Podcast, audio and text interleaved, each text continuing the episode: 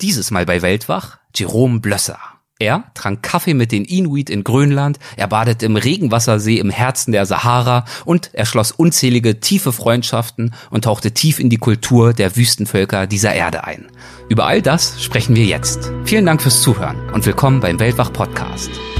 Legendäre Grenzgänger und leidenschaftliche Weltenwanderer nehmen uns mit auf ihre Streifzüge und bieten Einblicke in ferne Orte und faszinierende Kulturen. Mit offenen Augen ins Abenteuer. Das ist der Weltwach-Podcast mit Erik Lorenz.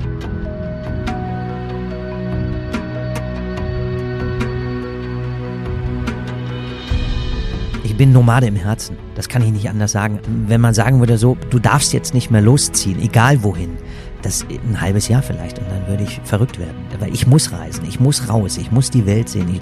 Und meine Welt ist eben die Wüste. Ich habe kein einziges negatives Erlebnis gehabt in 25 Jahren, in hunderten von Reisen, mit in hunderten verschiedenen Regionen der, der Wüsten der Erde. Alle Wüstenbewohner, denen man begegnet, sind extrem gastfreundlich. Hallo zusammen. Bevor es gleich losgeht mit der Folge, noch ein ganz kurzer Hinweis. Und zwar geht es um die Gäste zukünftiger Folgen. Es ist natürlich so, dass ich selber eine sehr lange Wunschliste an zukünftigen Gästen habe. Es ist wirklich nicht so, dass mir die Themen und Gäste sehr bald ausgehen werden. Ganz im Gegenteil, die Liste wird immer länger. Es gibt so viele spannende Themen und auch Personen, das muss ich euch nicht sagen. Ihr habt ja viele von ihnen hier schon kennengelernt. Gleichzeitig ist es aber auch so, und darüber freue ich mich wirklich sehr, dass ich von euch viele Vorschläge erhalte für mögliche spannende Gäste, die euch irgendwo über den Weg gelaufen sind. Also Buchautoren, Abenteurer, vielleicht auch Menschen, die ihr selbst irgendwo kennengelernt habt. Und ich versuche natürlich, diese Vorschläge zum einen immer zu prüfen und wenn ich auch nur im entferntesten der Meinung bin, ja, das könnte was sein, das dann natürlich auch zu vermerken, bei mir mit aufzunehmen und zu schauen, dass das irgendwann ermöglicht wird. Es sind aber ganz ehrlich zu viele. Und ja, oft bleibt mir da nichts anderes als einfach nur ganz vage zu sagen, vielen Dank für den Vorschlag, wirklich spannend. Ich nehme es mit auf die Liste, aber ich kann nichts dazu sagen, ob und wann es wirklich klappen wird. Das ist natürlich ein bisschen schade, aber auch nicht grundsätzlich behebbar. Aber was sich verändern lässt, ist, dass ich nicht unbedingt nur alleine überlege, wer von diesen vielen Vorschlägen denn in Frage kommt. Und deshalb habe ich auf der Website eine kleine neue Unterseite eingerichtet. Auf dieser Unterseite könnt ihr zum einen eigene Vorschläge einreichen, veröffentlichen und und aber auch die Vorschläge anderer Hörerinnen und Hörer bewerten. Das heißt nicht äh, irgendwie für schlecht oder gut befinden, darum geht's nicht, sondern einfach nur die Vorschläge, die ihr auch spannend findet, einmal draufklicken und dann euer Vote damit abgeben. Und die Vorschläge, die die meisten Votes haben, die rücken dann Stück für Stück nach oben und erleichtern mir, ähm, ja, mir so eine Art Übersicht zu verschaffen. Was sind eure Vorschläge und was finden auch andere Hörerinnen und Hörer spannend? Denn danach möchte ich mich natürlich richten. Ich mache das Ganze auch ein Stück weit für mich, das möchte ich nicht leugnen, aber natürlich auch vor allem, um euch mit diesem Programm hier eine Freude zu bereiten und auch Themen zu bearbeiten und zu berücksichtigen, die euch interessieren. Also schaut bitte und sehr gern einfach mal vorbei und gebt dort eure Vorschläge ab. Es würde mich sehr freuen oder bewertet auch einfach die Vorschläge anderer Hörerinnen und Hörer. Das Ganze findet ihr natürlich unter weltwach.de und dort unter der Rubrik Podcast, beziehungsweise ihr könnt auch direkt im Dropdown draufklicken. Ich glaube, der Link heißt äh, Gäste vorschlagen. So, und jetzt zu meinem heutigen Gast und das ist Jerome Blösser. Er hat über 25 Jahre Erfahrung im Wüstenwandern und er hat über diese Wüstenleidenschaft einen wunderbaren Bildband veröffentlicht mit dem Titel Freiheit unterm Wüstenhimmel 25.000 Kilometer zu Fuß durch unberührte Landschaften der Erde. Darin zeigt er seine schönsten Abenteuergeschichten aus der ganzen Welt und er gibt Einblicke in Kulturen, die uns oft fremd erscheinen.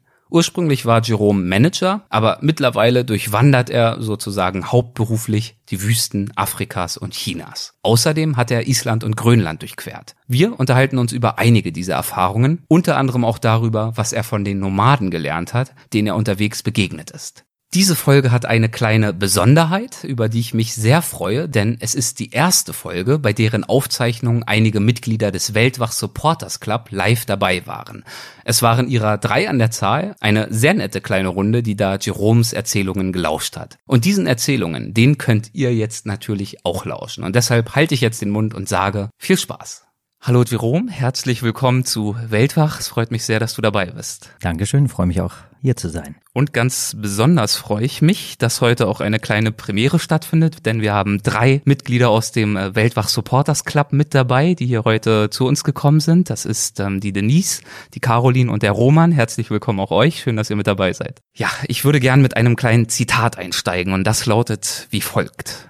Wer sich auf das Wagnis, in die Wüste zu gehen, einlässt, entdeckt nicht nur ein Stück uns fremd gewordener Natur, sondern erfährt auch ein Stück seiner selbst, stößt zu den Quellen der eigenen Existenz vor. Mit diesem Zitat beginnst du dein Buch Freiheit unterm Wüstenhimmel, dein aktuelles Buch, dein Textbildband. Warum hast du dieses Zitat ausgewählt? Von wem stammt es und was bedeutet es dir? Ähm, ausgewählt habe ich das, weil, weil es, glaube ich, die Fragen, die, also die häufigste Frage beantwortet, warum geht der Mensch in die Wüste? Ähm, die Wüste ist, ist ja eine Landschaft, die uns auf uns selbst zurückwirft, weil du im Gegensatz zu unserer modernen Welt Zivil also Zivilisationswelt eigentlich fast keine Ablenkung findest. Es gibt eine großartige Natur, also die die die Landschaft ist so mächtig und und äh, niederschmetternd manchmal mächtig, kann man sagen. Und ich glaube, viele Menschen, die das erste Mal in eine Wüste gehen, merken da erst, ähm, ja, wie klein sozusagen der das menschliche Lebewesen so ist. Und ähm, es ist eben nicht nur eine schöne Landschaft. Für mich ist es wirklich meine, meine Herzenslandschaft über, über mehr als 25 Jahre geworden. Es ist einfach darüber hinaus noch eine, eine, eine Seelenlandschaft, wo man eben ja das findet, was man in der Zivilisation heute gar nicht mehr findet. Von wem stammt das Zitat? Ich kann es im Moment gar nicht sagen. Dann schauen wir nach. Könnte Tesiger sein? Ähm, Ottel Eicher. Ottel Eicher. Ja. Wer ist das? Das ist ein ganz großartiger Mensch gewesen, muss man leider sagen. Das war in der Nachkriegszeit in Deutschland ein bedeutender Grafikdesigner, der unter anderem die ähm, Signes für die Olympiade 1972 in München entworfen hat und beispielsweise für die Firma Bulthaupt, die so Designküchen in den 80er Jahren äh, gemacht haben, ganz anders als der Rest. Der Odel Eicher war eben nicht nur ein, ein wichtiger Designer, sondern der ist auch selbst in die Wüste gegangen das war in den 1980er Jahren, ist er mit, ähm, mit seinem Sohn und auch mit, mit einem Architektenkollegen aus München in die Wüste gegangen. Damals noch ohne die, die technischen Hilfsmittel, die wir heute haben. Also GPS war noch gar nicht erfunden. Und der hat ein wunderbares Buch darüber geschrieben, Gehen in der Wüste, was für mich ähm, viele, also eigentlich bis heute so ein bisschen die Bibel ist kann ich nicht anders sagen. Das Interessante ist, als ich anfing, in die Wüsten zu gehen, gab es das Buch nicht mehr zu kaufen. Also es war vergriffen. Ich hatte aber mal in einem Sahara-Reiseführer, wenn man das so nennen kann, darüber gelesen, dass es eben dieses Buch Gehen in der Wüste gibt. Und erst nach Jahren, wo ich in den Wüsten unterwegs war, wurde das Buch neu aufgelegt. Und ich hatte die Chance, es endlich mal zu lesen und zu kaufen. Und äh, ist ähm, ein ganz beeindruckendes Buch, was mich sehr inspiriert hat und beeinflusst hat und sicherlich auch vieles erklärt, warum ich in die Wüste gehe. Wann hast du das Buch gelesen? Im Einband deines Buches ist ja zu lesen, dass die Wüste für dich schon so eine Art Kindheitstraum war, also diese Faszination sehr früh angefangen hat. Wurde ähm, das durch dieses Buch ausgelöst? Nein, nein, nein. Das Buch habe ich gelesen, wie gesagt, da war ich, ich bin vor ungefähr 25 Jahren das erste Mal in eine Wüste gegangen und habe vielleicht fünf, also vor 20 Jahren werde ich das Buch ungefähr gelesen haben. Äh, Wüste war für mich aber schon wirklich Kindheitstraum. Ich kann auch gar nicht erklären, warum. Ähm, ich kann mich nur, wenn ich, wenn ich mich zurückerinnere, dann habe ich noch so Bilder im Kopf, wenn ich zum Beispiel irgendeine Zeitschrift geblättert habe oder irgendein Buch geblättert habe und da waren Fotos von Dünen drin oder Kamelen, so klassische Bilderbuchwüsten, Landschaften. Da hatte ich dann schon so eine Sehnsucht und habe gedacht, boah, dann da, da musste irgendwie mal hin. Und ich kann mich auch erinnern, als als als kleiner Junge wir hatten von, von meinem Großvater so einen, einen Weltempfänger, so diesen, dieses große klassische Transistorradio, was man früher hatte. Da hat man so ein Rad gehabt zum Drehen und ich saß ganz oft im dunklen Kinderzimmer. Also eigentlich hätte ich schon lange schlafen sollen, saß ich vor diesem Ding und nur dieses grüne Leuchtband leuchtete ein bisschen ins Zimmer hinein und ich drehte dann immer auf der Langwelle, wo man eben nicht irgendwie die lokalen Sender hört, sondern wo man Sender aus aller Welt hören konnte. Und da drehte ich immer und dann irgendwann kam orientalische Musik und irgendwelche Stimmen, in Sprachen, wo ich rätseln musste, was kann denn das wohl sein? Und ähm, das hat, glaube ich, schon so ein bisschen die Initialzündung für mich gegeben, dass ich die Welt da draußen sehen muss und sehen will und, und raus will und eben dann auch in eine Wüste gehen will. Wie lange hat es dann gedauert, bis du es das erste Mal in eine Wüste geschafft hast? Ähm, mit Anfang 20 bin ich das erste Mal dann tatsächlich in eine Wüste gereist. Damals aber nicht zu Fuß, sondern mit dem Motorrad. Das heißt, ich hatte mich ah, fast ein Jahr vorbereitet, also habe mir ein, ein Geländemotor, also eine Enduro gekauft, habe die umgebaut, einen riesigen Tank draufgebaut, andere Federbeine, also so, dass du damit eben durch die Sahara fahren kannst. Und dann bin ich ähm, auch losgefahren. Das war in, bis in die Zentralsahara, also Algerien, war auch eine beeindruckende Reise für mich, war auch in gewisser Weise natürlich ähm, ein großes Glück, weil bis dahin hatte ich ja so mein Bild von Wüste aufgebaut, wie ich sie mir vorstelle. Die Realität, es hätte ja auch sein können, ich fahre dahin, habe mich jahrelang drauf gefreut, baue ein Jahr lang an meinem Motorrad rum, fahre dann dahin und merke, boah, ist ja irgendwie gar nicht so, ist ja gar nicht so meine Landschaft. Und das Interessante war, dass es ähm, eigentlich genau so war, wie ich es erwartet habe. Vielleicht doch ganz anders, aber es, es hat mich in den Bann gezogen in jedem Fall. Und die schönsten Momente, das habe ich im Buch auch beschrieben, waren ja eigentlich die, wenn man äh, jetzt nicht, das Fahren ist ein Spaß, wobei man am Tag irgendwie fünfmal im Sand liegt. Das, das ist einfach so. Aber die wirklich intensivsten Momente, das waren eigentlich die, wenn man irgendwann am Nachmittag sein, sein Motorrad abgestellt hat, sein Zelt aufgebaut hat und dann irgendwo nochmal auf die nächste Düne gegangen ist und dann erst gemerkt hat, wow, das ist ja hier ganz schön still, ganz schön groß ähm, beeindruckend, wirklich beeindruckend. Und es gibt ja so diesen Satz, dass du da dein, dein Blutrauschen hörst oder deinen eigenen Herzschlag hörst. Und das ist schon, ja, das hat mich, hat mich gepackt. Und dann war auch klar, nochmal fahren ist nicht mein Ding, sondern ich will irgendwie auf eine andere Art in die Wüste. Ich frage mal in die Runde, habt ihr schon irgendwelche Wüstenerfahrungen gesammelt? Hat es euch schon mal in die Wüste verschlagen? Ach, gar nicht, auch nicht, okay die Reise, die du gerade äh, beschrieben hast, die allererste Reise, das war aber noch nicht die mit deinem Bruder, oder? Nein, das war, da bin ich tatsächlich, mein Bruder hat mich sehr unterstützt ja. beim Umbau des, des Motorrades. Dann ging es, äh, damals habe ich in, in, ich bin ja in Berlin geboren, ja. ein richtiges Großstadtkind, was, was auch überhaupt nicht zur Wüste passt eigentlich. Und ich bin dann von Berlin im November, Ende November losgefahren bis nach Italien, Genua, auf die Fähre nach Tunis, also Tunesien und dann eben über die algerische Grenze und habe auf der Fähre ähm, einen Schweizer und einen Österreicher kennengelernt und bin dann mit denen zusammen durch die Wüste gefahren, weil alleine soll man das natürlich nicht machen. Hätte ich auch nicht gemacht. Also dann hätte ich halt nicht so so tief in die Sahara ähm, eindringen können, wie wenn man halt gemeinsam unterwegs ist. Ich erinnere mich, äh, im Buch war auch beschrieben, dass deine Mutter durchaus so ein bisschen beunruhigt war und dass du dann auf späteren Reisen zumindest auch mit deinem Bruder gemeinsam einen ganz netten Weg gefunden hast, sie zu beruhigen. Ja, ich meine, man muss überlegen, zu der Zeit damals, heute ist die Technik ja in, allem weiter. Man, wir haben Internet, wir haben WhatsApp und, und, und.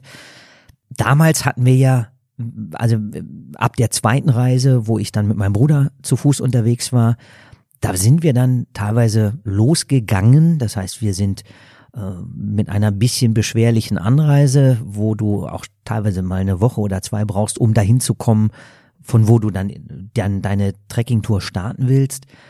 Wenn wir dann losgegangen sind, dann gab es vielleicht noch einen letzten Anruf und dann waren wir drei Wochen, vier Wochen, waren wir von der Bildfläche verschwunden. Das heißt also zu Hause wusste auch wirklich niemand, leben wir noch, wie geht's uns, wo sind wir gerade und was erleben wir so. Und ähm, dann kam irgendwann immer der erlösende Anruf, wenn wir halt wieder in der Oase waren, wo es das einzige Telefon gab, wo man mal nach Europa anrufen konnte.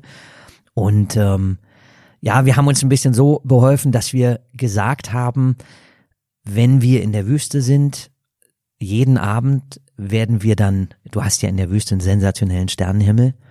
In Deutschland ähm, im Winter, ähm, naja, wenn wenn wenn es nicht zu bewölkt ist, dann kannst du auch mal Sterne gucken. Wir haben uns verabredet, dass wir das Sternbild Orion uns suchen. Das heißt also, mein Bruder und ich schauen zu einer bestimmten Uhrzeit zum Orion und meine Mutter zur gleichen Uhrzeit. Und da treffen sich dann sozusagen die, treffen wir uns, unsere die Seelen. Und Gedanken. Und, genau, genau. Und dann hat man vielleicht so ein bisschen das Gefühl, alles ist gut. Hat anscheinend dann auch funktioniert. Sie hat euch ja zumindest erlaubt, auch weiterhin in Wüsten zu reisen. Ja, ich meine, wir waren in, wir waren ja äh, selbstständig und erwachsen, aber es ist ähm, es ist sicherlich ich rechne das auch äh, meinen Eltern hoch an und, und allen Menschen, mit denen man sehr eng zu tun hat, dass, dass sie einen ziehen lassen. Ähm, ich bin ich bin Nomade im Herzen. Das kann ich nicht anders sagen. Wenn man sagen würde so, du darfst jetzt nicht mehr losziehen, egal wohin, das ein halbes Jahr vielleicht und dann würde ich verrückt werden. Aber ich muss reisen, ich muss raus, ich muss die Welt sehen.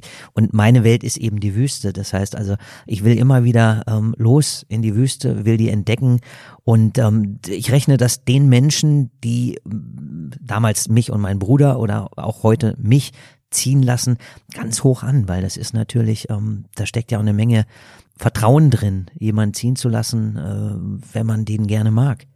Das ist einfach so. Dieses ziehen lassen, dieses rausziehen wollen, das äh, hat sich ja direkt äh, abgezeichnet nach dieser ersten Wüstenerfahrung und dann auch fortgesetzt. Wie ging es denn in den nächsten Jahren weiter mit dir und den Wüsten? Die ersten Jahre, ähm, wie gesagt, war ich viel mit meinem Bruder unterwegs und der war auch die ersten Jahre, der ist anderthalb Jahre älter, der war auch der Vorweggeher, ganz klar. Also ich war ähm, ich hatte die Idee, ich wollte das, aber ich war, ich bin auch so in, in, in meine Rolle hineingewachsen über die Jahrzehnte, kann ich jetzt sagen. Ich war nicht der große Abenteurer, sondern ich hatte, ich war neugierig schon immer, hatte Träume, war aber ein ziemlich ängstlicher Mensch. Und mein Bruder, der war wirklich, der war immer schon der Vorweggeher. Und so, so, so kam es dann, dass wir eben die ersten Expeditionen, die wir gemeinsam gemacht haben, dass er mehr oder weniger so ein bisschen der Bestimmende war und irgendwann kam es so, dass äh, der Wüstenvirus bei meinem Bruder so ein bisschen nachließ, bei mir aber eben nicht. Und dann bin ich halt alleine losgezogen. Ähm, wir sind die ersten Jahre nach Algerien. Da fing dann irgendwann der Bürgerkrieg an Mitte der 90er Jahre. Man konnte da nicht mehr hin. Oder nur unter absoluter Lebensgefahr, was uns das aber nicht wert gewesen wäre. Und dann sind wir, dann haben wir ein bisschen natürlich überlegt, wo, wo kannst du hingehen? Also in, in, in welches Reiseland kann man gefahrlos reisen. Es muss natürlich auch ein Reiseland sein mit einer Wüste, die uns interessiert, die, die, die vielfältig genug ist und, und uns irgendwie fesselt. Und dann haben wir ein bisschen überlegt und geschaut. Ähm, damals war schon die Sahara natürlich so der, der Fokus, weil das ist, ist die größte Wüste der Erde und ist natürlich auch relativ nah zu Europa gelegen. Das heißt, du musst nicht um einen halben Globus irgendwie jetten, um mal in, für zwei, drei Wochen oder vier Wochen in die Wüste zu gehen. Und ja, dann haben wir überlegt, in welches Land gehen wir denn? Ähm, Marokko war schon zu touristisch, Tunesien ebenso, Mali, Niger war uns irgendwie zu, ein bisschen zu, zu ab vom Schuss. Ähm, und dann fiel unsere Wahl auf ein total unbekanntes Reiseland, Mauretanien. Ich kann nicht mal sagen, wie wir darauf kamen. Das ist ähm, bis heute ja für die meisten Menschen, die wissen gar nicht, äh, wo es ist. Wisst ihr, wo Mauretanien liegt? Ja, das ist schon mal gut. Wenn man den meisten Leuten erklärt, südlich von Marokko, sagen, ah, ja, ja, ja, ja, ja, doch, oder nördlich vom Senegal. Aber für viele ist das so ein, so ein Mysterium, also ein, ein mythischer Ort oder mythisches Land. Keiner weiß, wo es ist. Du zitierst in deinem Buch auch Andreas Altmann, den Reiseschriftsteller zu Mauretanien. Mhm. Der schreibt, Mauretanien sei nicht nur wie eine fremde Welt, sondern eher wie eine weit entfernte Galaxie. Was Wie, ist denn da so weit entfernt? Ähm, man muss sich vorstellen, wir sind ja in dieses Land vor ja, ungefähr 20 Jahren das erste Mal. Und zu dieser Zeit war es also noch weißerer Fleck als heute. Es gab praktisch überhaupt keinen Tourismus. Ich glaube, ich, ich meine mich zu erinnern, wir sind mal irgendwann im Dezember sind wir hin und haben uns einen Visumstempel abgeholt ähm, in der in der Botschaft in Berlin und hatten dann irgendwie Visum Nummer 130.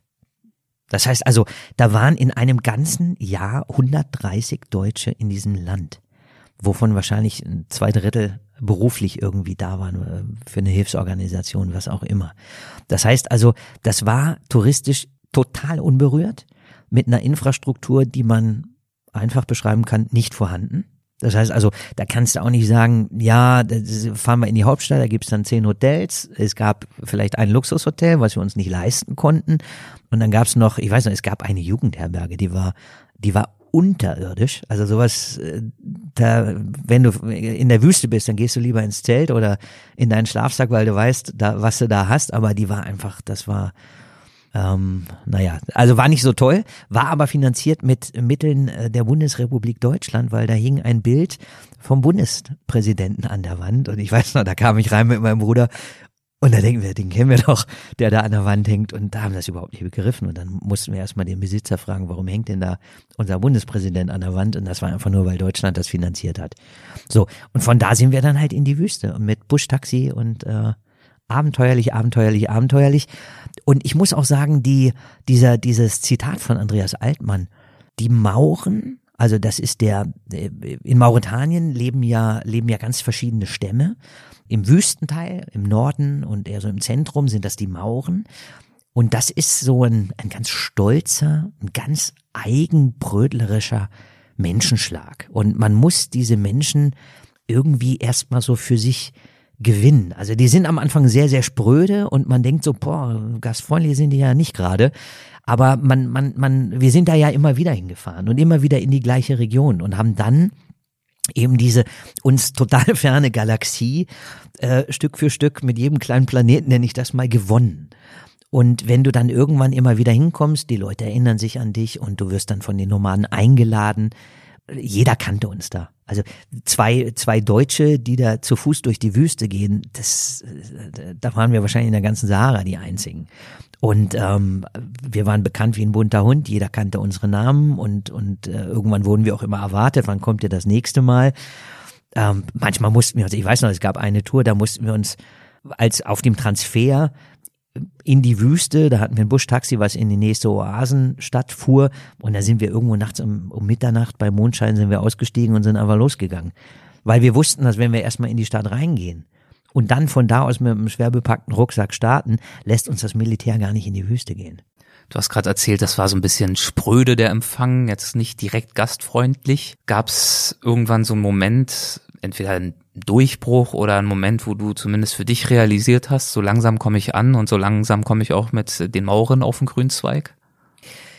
Ja, das waren ja eigentlich die Momente, wenn du, wenn du so das zweite, dritte Mal in eine Region gehst und dann kommst du bei den gleichen Nomaden wieder vorbei, ein Jahr später und wirst freudig begrüßt, wirst zum Essen eingeladen und man muss sich vorstellen, Mauretanien ist eins der ärmsten Länder unserer Erde.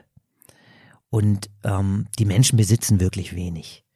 Und wenn die dich dann wirklich einladen und äh, dir zu Ehren äh, eine Ziege schlachten, sage ich mal, dann ist das schon, äh, das machen die nicht irgendwie für jeden, sondern das hat man sich dann schon auch so ein bisschen erarbeitet. Und das war dann auch so, dass wir den bisschen was mitgebracht haben und uns erinnert haben, wenn der eine gesagt hat, ja, er muss seine Kamele suchen, und äh, er findet die so schwer und seine Augen werden schlechter und dann packst du halt ein kleines Fernglas ein und ein Jahr später schenkst du dem das und der ist so dankbar dafür. Das ist ja nicht irgendwie, dass du aus dem Auto Bonbons oder oder Kulis rausschmeißt, sondern das sind dann Sachen, da können die wirklich was mit anfangen und ähm, ja, das äh, das waren dann so die Momente, wo du merkst, jetzt bist du angekommen.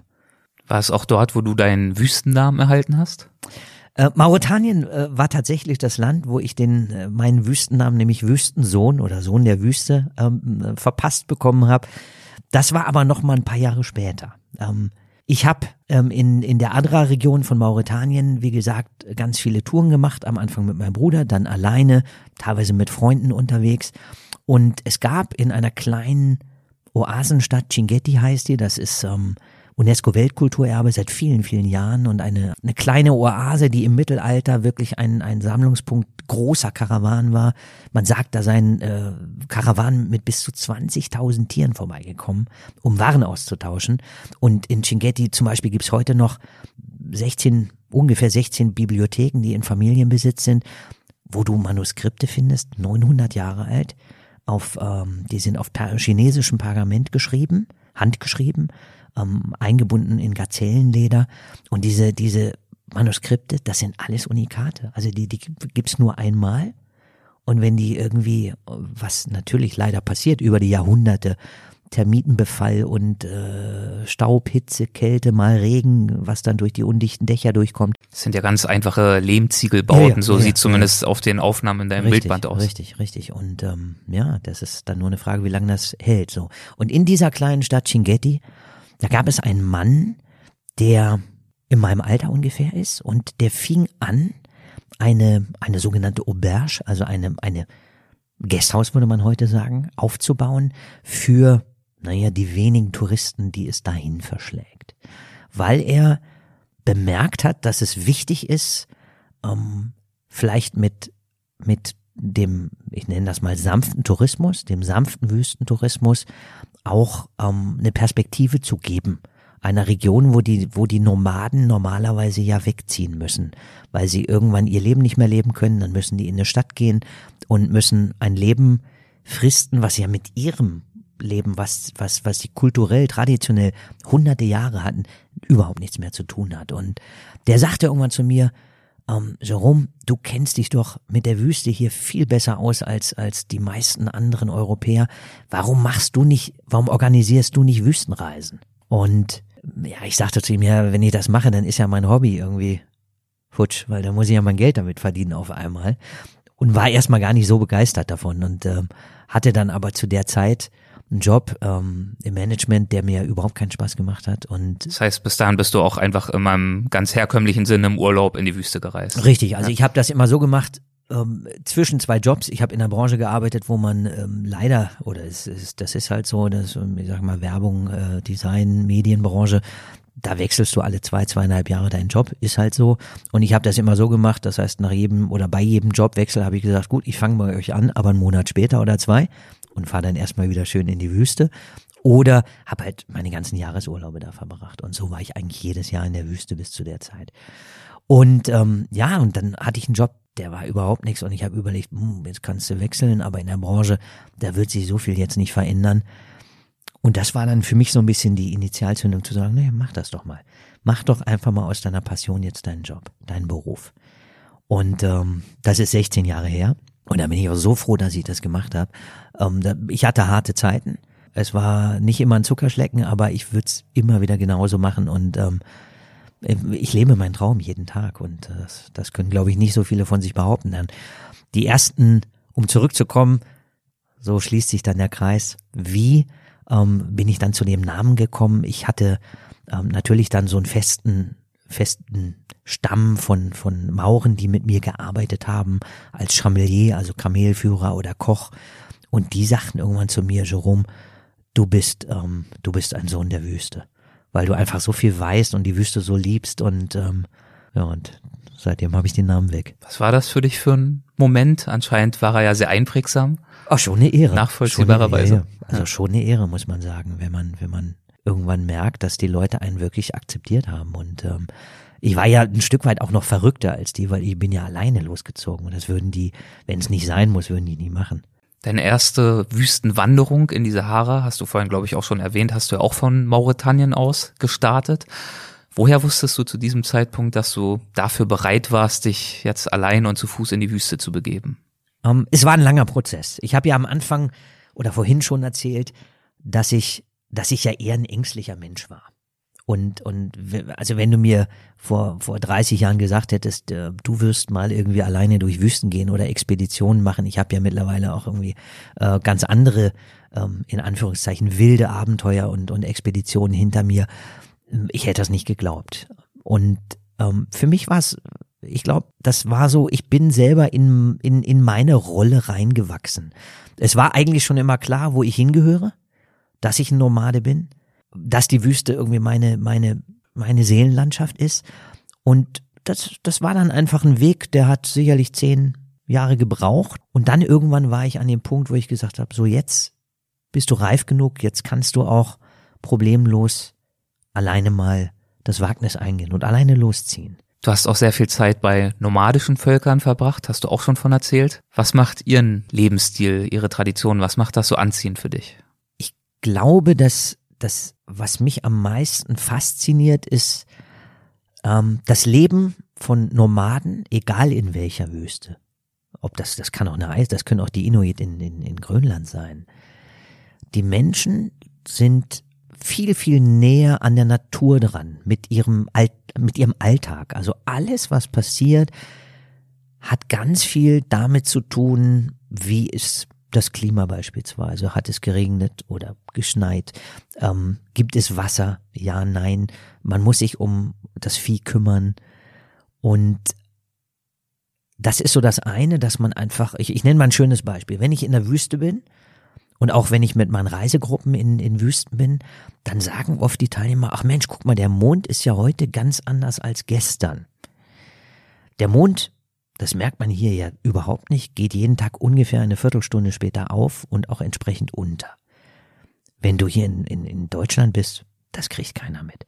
Wenn du in der Wüste bist, dann kriegst du das wohl mit, weil dann sagst du, oh, gestern um die Zeit war doch da der Mond, wo ist denn der jetzt? Und dann, ja, ein bisschen Geduld, der kommt gleich. Und so dieses nah an der Natur sein, das, das hast du natürlich überall, wo du in, in, in der Natur bist, mit wenig Ablenkung. Und ähm, das ist, glaube ich, das, was mich so extrem an Wüste ja bis heute fasziniert. Und die Menschen, die dort leben, die sind total geerdet das, das, ich meine, das Leben, was die meisten Nomaden in der Sahara führen, das ist ja auch im wahrsten Sinne geerdet, weil das findet am Boden statt. Die Menschen, die, die gehen auf dem Boden, die schlafen auf dem Boden, die sitzen auf dem Boden, ähm, die steigen nicht in ein Auto, die steigen, die gehen nicht in den ersten Stock irgendwo, sondern alles, was die machen, ist, hat immer Kontakt zur, zur Mutter Erde. Und ich glaube, das verändert Menschen oder das prägt einen Menschen zumindest, so dass, das ist so das eine. Und das andere, was, was mich immer mehr beeindruckt oder beschäftigt, muss ich sagen, das ist, dass man bei fast allen Nomadenvölkern merkt, dass sie, dass sie mit ganz wenig materiellen Dingen ein ziemlich zufriedenes Leben hinkriegen. Bei uns ist ja so, da, da nehme ich mich auch nicht aus. Bei uns ist unsere, unsere Gesellschaft funktioniert ähm, sie muss wachsen. Wir, wir leben in einer Wachstumsgesellschaft. Das heißt, du musst ähm, musst immer einen draufsetzen. Das heißt, also ich habe ein neues Auto und nach drei Jahren denke ich, ja, könnte aber mal wieder das neueste Modell sein. Du stehst im Supermarkt vor einem sechs Meter Joghurtregal und denkst so, also mir geht's so, dass ich echt, also besonders wenn ich aus der Wüste nach Hause komme, denke ich mir, boah, muss das sein? Weil ich habe ich hab echt Stress dabei. Weil ich, ich stehe dann da und denke mir, boah, welches Joghurt nehme ich denn jetzt? Wenn du überlegst, so ein Nomade in Mauretanien beispielsweise, in der Regel, alles, was der besitzt, passt auf ein oder zwei Kamele drauf. Und dann sitzen die abends am Lagerfeuer und lachen und haben Spaß und dass man echt ein bisschen neidisch daneben sitzt und denkt, ey, wie kriegen die das hin? Die haben, die haben eigentlich gar nichts, aber die haben natürlich auch nichts, was sie verlieren können. Das heißt, die sind, ja, die, die leben im Hier und Jetzt. Die denken nicht nach morgen und nicht nach gestern, sondern die die nehmen es, wie es kommt, genießen es, wenn es gut läuft und haben natürlich auch eine, eine, eine Riesenportion Fatalismus, wenn es mal richtig mies läuft. Dann ist das eben Gott gewollt. Punkt. Meister der Reduktion hast du sie auch bezeichnet im Buch. Ja, ja. In jedem Fall, in jedem Fall. Also der, äh, ein schönes Beispiel ist immer, wenn du zum Beispiel irgendwo in der Sahara bist, da hat er ein Nomade, der hat so eine Metallschüssel so, und mit der Metallschüssel, da wäscht er, wenn es dann mal sein muss, seine Socken. Nee, Socken haben die eh nicht. Also irgendeine Wäsche wäscht er da mal aus am Brunnen. Die gleiche Schüssel nimmt er, um den Teig anzurühren fürs Brot, was er im Sand backen wird. Da isst er sein Couscous draus. Und in schlechten Zeiten äh, kommt das Kamelfutter rein und das Kamel wird dazu, also kriegt sein Zufutter aus derselben Schüssel. Die nehmen eine Schüssel für alles. Wir hätten fünf Schüsseln wahrscheinlich dafür. Eine für die Wäsche eine dafür, eine dafür, eine dafür. Und das ist so, also das ist für mich immer so ein schönes ähm, Beispiel, wie man, wie man ja mit einem Gegenstand locker auskommt. Versuchst du gelegentlich davon auch Aspekte in dein Leben hier in Deutschland mit rüber zu holen? Gelingt dir das? Also ich versuche es natürlich und ich merke, dass ich es auch immer mehr versuche, erstaunlicherweise. Also ähm, mir wird im Leben, das ist so ein abgedroschener Ausdruck, diese Achtsamkeit wird, also mit sich selbst irgendwie achtsam umzugehen und auch mit seiner Umwelt, das wird mir jeden Tag immer wichtiger, weil ich einfach auch merke, dass der, der, der Irrsinn, der uns hier jeden Tag umgibt, äh, nicht gesund ist für uns alle. Also ich meine, ich bin ich bin nicht besser als die meisten äh, anderen Menschen in unserem Land. Ich habe auch ein Smartphone und ich gucke da glaube ich auch hundertmal am Tag drauf. Aber wenn ich in die Wüste gehe, dann merke ich, ach, brauchst du gar nicht. Geht doch auch ohne. Wunderbar, viel besser sogar. Weil dann bist du im Hier und Jetzt und, und, und hast auch viel mehr Antennen für die, für die Umwelt, für die Natur, für die, für die Schönheit der, der Landschaft. Also tatsächlich was mitgenommen für das Leben hier. Was hast du von den Nomaden denn über das Leben in der Wüste gelernt? Ähm, Demut. In erster Linie Demut und Respekt. Ich glaube, wenn man, wenn man zu routiniert wird oder wenn man zu, zu lax mit den Dingen umgeht, dann kann es auch äh, in der Wüste ganz schnell gefährlich werden.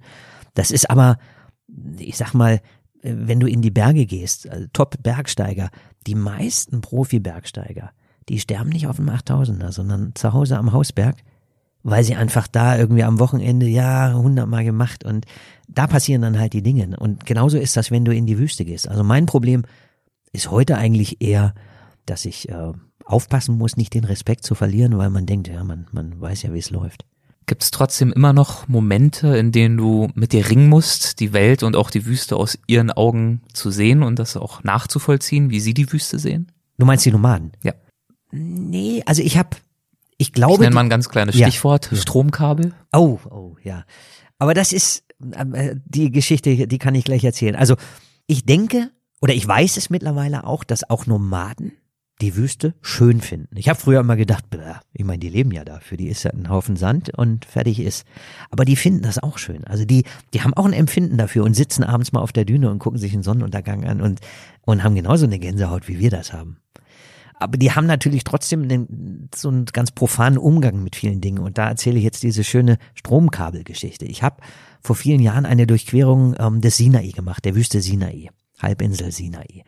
Und ähm, da waren wir gemeinsam mit verschiedenen Beduinenstämmen unterwegs. Der Sinai muss man, also der südliche Sinai.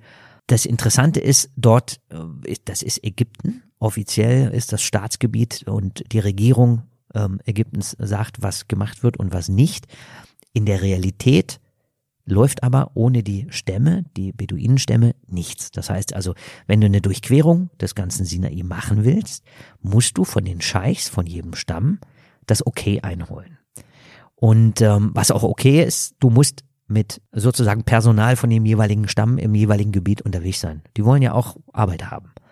So, und dann waren wir unterwegs und eines Nachmittags sagte dann ähm, der, der lokale Führer, dass, äh, dass die Crew mit den Kamelen, die gehen schon mal vor und suchen einen schönen Lachtlagerplatz, weil dann haben die ein bisschen Zeit und können alles vorbereiten. Und ich habe gesagt, ja, ja, mach das mal, wir kommen dann nach. So.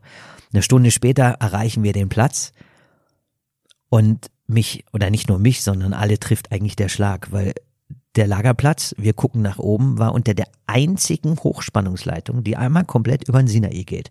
Eine ziemlich große. Und ich gucke so nach oben, guck den Beduinenchef an und sag, äh, das ist wohl nicht dein Ernst. Das doch, wieso? Der Platz ist doch schön. Ich, ja, guck doch mal nach oben. Sagt er, ja, das ist eine Stromleitung. Sag ich, ja, aber es, warum habt ihr nicht irgendwo anders? Sagt er, ja, Schau mal, der Platz ist gut. Die Kamele haben Futter. Es ist kein Wind. Und wir haben guten Lagerplatz.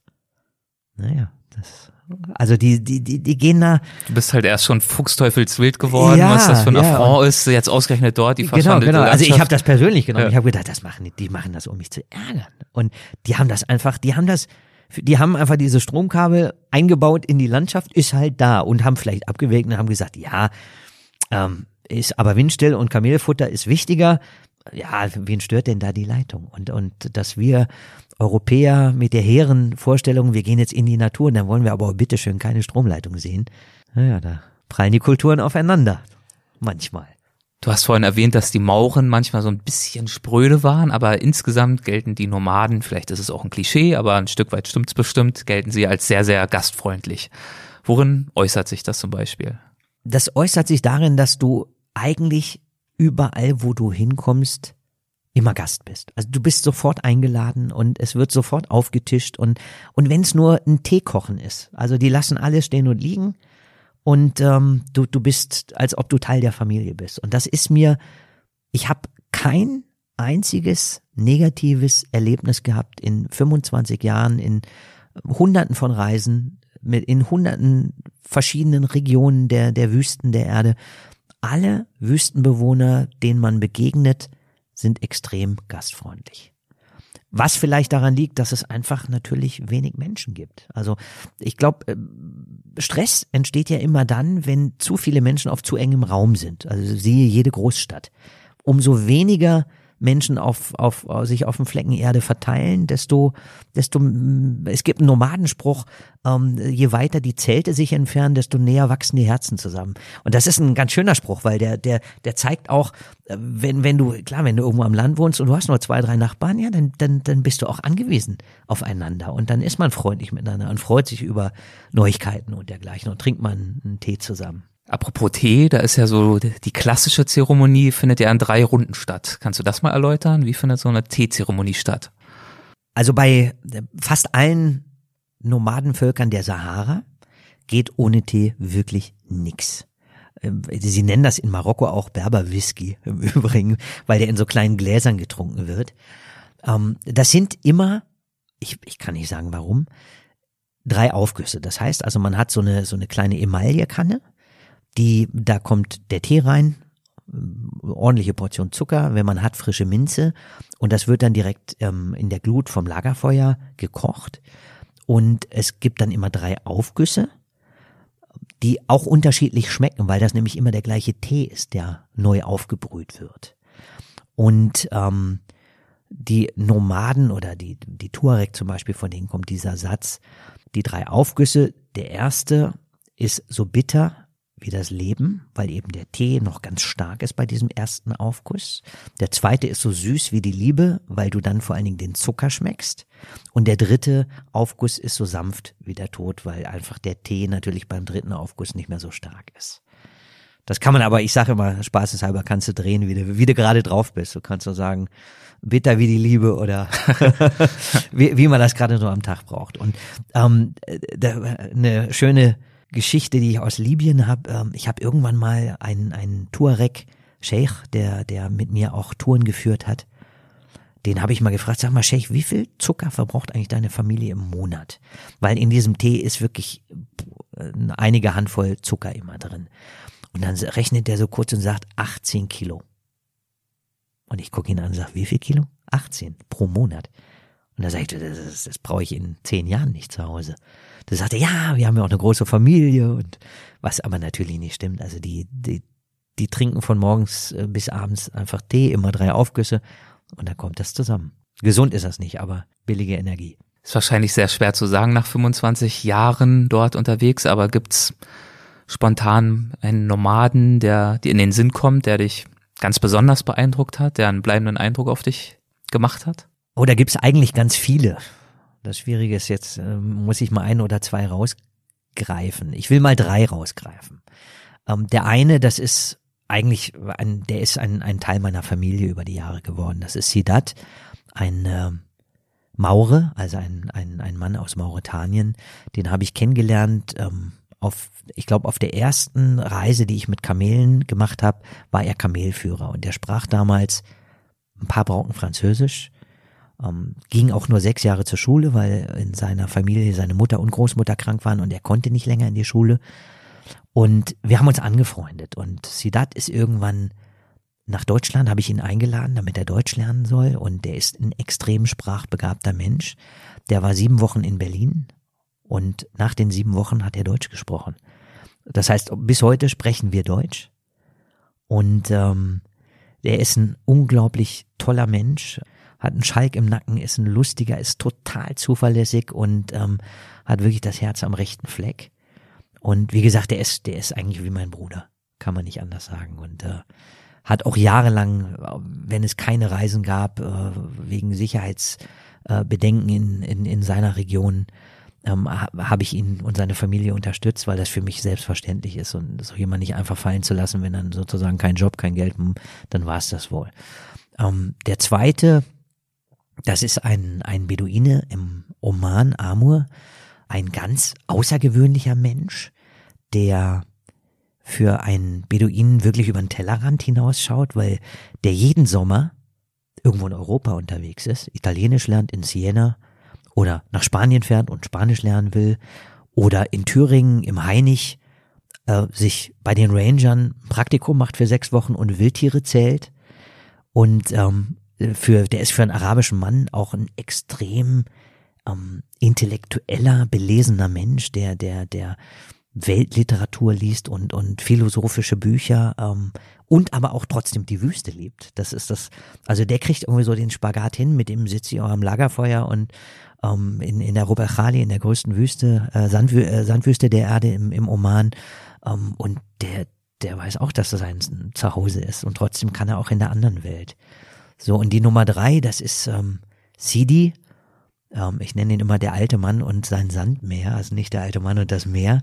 Das ist ein, ein Nomade, ein Maurer auch, der, ich muss schätzen, der in den End-70ern mittlerweile sein müsste. Niemand weiß, wie alt er ist. Seine Mutter sagte mal, er sei geboren im Jahr der grünen Melonen. Ähm, das war halt ein Jahr, da hat es viel geregnet und in den Wadis, ähm, also in den Trockentälern, waren auf einmal ganz viele Melonen, die geerntet und gegessen wurden. Und der ist seit seinem zwölften Lebensjahr ist der in der gesamten Westsahara unterwegs. Eine Landschaft vom, vom Ausmaß her, ich würde mal sagen, Norwegen bis Sizilien ungefähr. Und der kennt sich aus, der geht ohne Kompass, ohne Karte, ohne GPS. Dem sagst du so, wir wollen jetzt mal zu dem Brunnen, sagt er, oh, da war ich jetzt zwölf Jahre nicht. Und dann geht er 25 Kilometer durch kleine Sanddünen, wo ich sagen würde, ja, da ist wirklich nix, woran man sich orientieren kann. Und dann gehst du heimlich mit dem GPS hinterher und guckst so, weil du hast den, den Punkt hast du im GPS drin und denkst, das kann ja nicht sein, der geht, der geht aufs Grad genau. Und der ist ein ganz toller Mensch.